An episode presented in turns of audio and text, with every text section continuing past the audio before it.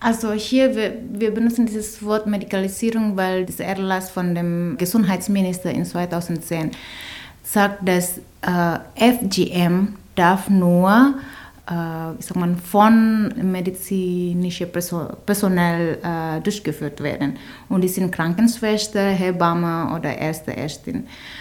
Das bedeutet, dass FGM ist ist grundsätzlich verboten. Das ist gegen äh, diese körperliche Unversehrtheit des, äh, eines Menschen oder ein Mädchen. Die Regierung, die indonesische Regierung, sagt aber, okay, das ist okay, solange es von, von, von irgendeinem Arzt äh, durchgeführt werden. Und das ist genau so, ja. Also man ähm, hat gegen ein Menschenrecht verstoßen, aber dann toleriert es, ja, solange das wie heißt, hygienisch ist. Und das ist genauso diese, warum wir dieses Wort Medikalisierung des FGM äh, benutzt haben. Es gibt Fälle, da wird es in äh, sehr ähm, individuellem Zirkel ähm, praktiziert und es gibt eben auch tatsächlich äh, so Massenaufrufe von religiösen Organisationen, wo tatsächlich dann mal irgendwie ein Wochenende oder so, ich weiß nicht, 200 Mädchen äh, von ihren Müttern dahin gebracht werden und reihenweise dann äh, beschnitten werden. Ist das legal?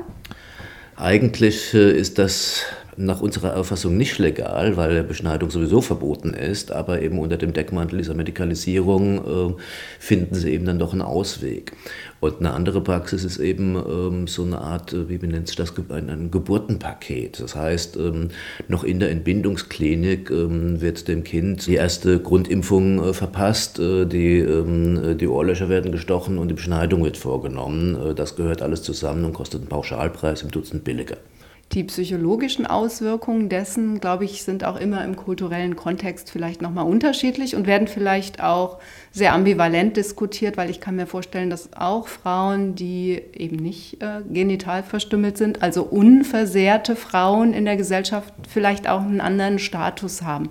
Wie wird das in Indonesien diskutiert? Zum Beispiel in äh, Islam-Community. Es gibt unterschiedliche Meinungen dafür. Es gibt natürlich die ganz konservativ oder fundamentalistisch sind oder die die Religion wirklich, äh, wie sagt man, buchstäblich äh, interpretiert, sagen, dass das ist ein Muss. Und es gibt aber die anderen äh, Islamgelehrten, die sagen, das ist mehr Sunnah. Sunnah in Islam so bedeutet, dass man ist nicht verpflichtet, das zu machen. Deswegen in dieser Kampagne versucht man ja auch, weil in Indonesien Religion spielt eine große Rolle, deswegen muss man auch eng mit solcher Gruppe arbeiten.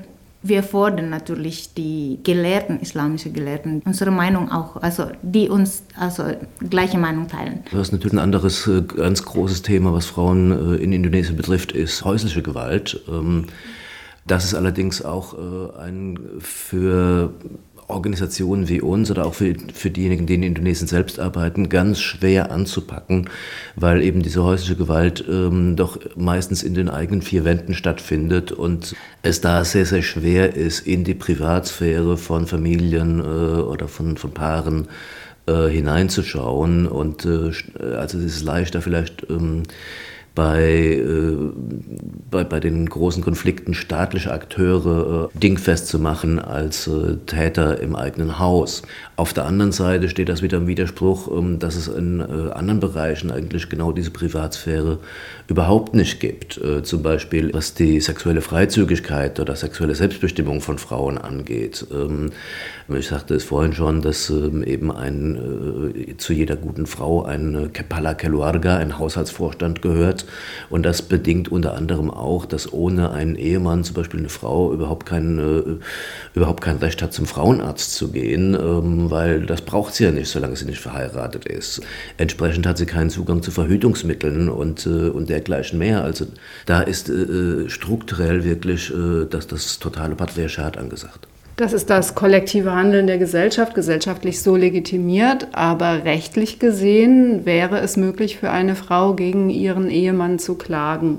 Ja, also äh, Indonesien hat ja wann war es 2006, glaube ich, dieses äh, Gesetz gegen häusliche Gewalt. Aber das Problem ist, für die Muslimen zum Beispiel, die können äh, zu diesem äh, Gericht, islamischen Gericht gehen und für die anderen, sie können zum staatlichen Gericht gehen. Und wenn man das zum Beispiel im Religionsgericht nicht schafft, dann kann man zum staatlichen Gericht gehen. Aber das ist ähm, ich weiß nicht, wie soll ich das sagen, vielleicht das ist ein Teil der Lösung, aber auch Teil des Problems ist. Ja. Gibt es denn eine Form von Zusammenarbeit auch mit religiösen Gruppen, mit Muslima, die in die Richtung gehen, Aufklärung zu betreiben und zu versuchen, Frauen davon zu überzeugen, dass ihre Freiheit damit beschnitten wird?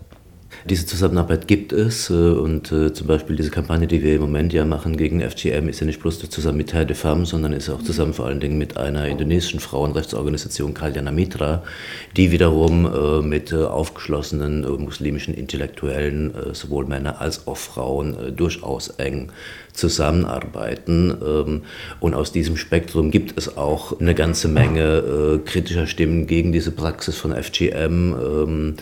Man muss aber trotzdem sagen, es ist weitgehend auf diese intellektuellen und fortschrittlichen Kreise beschränkt.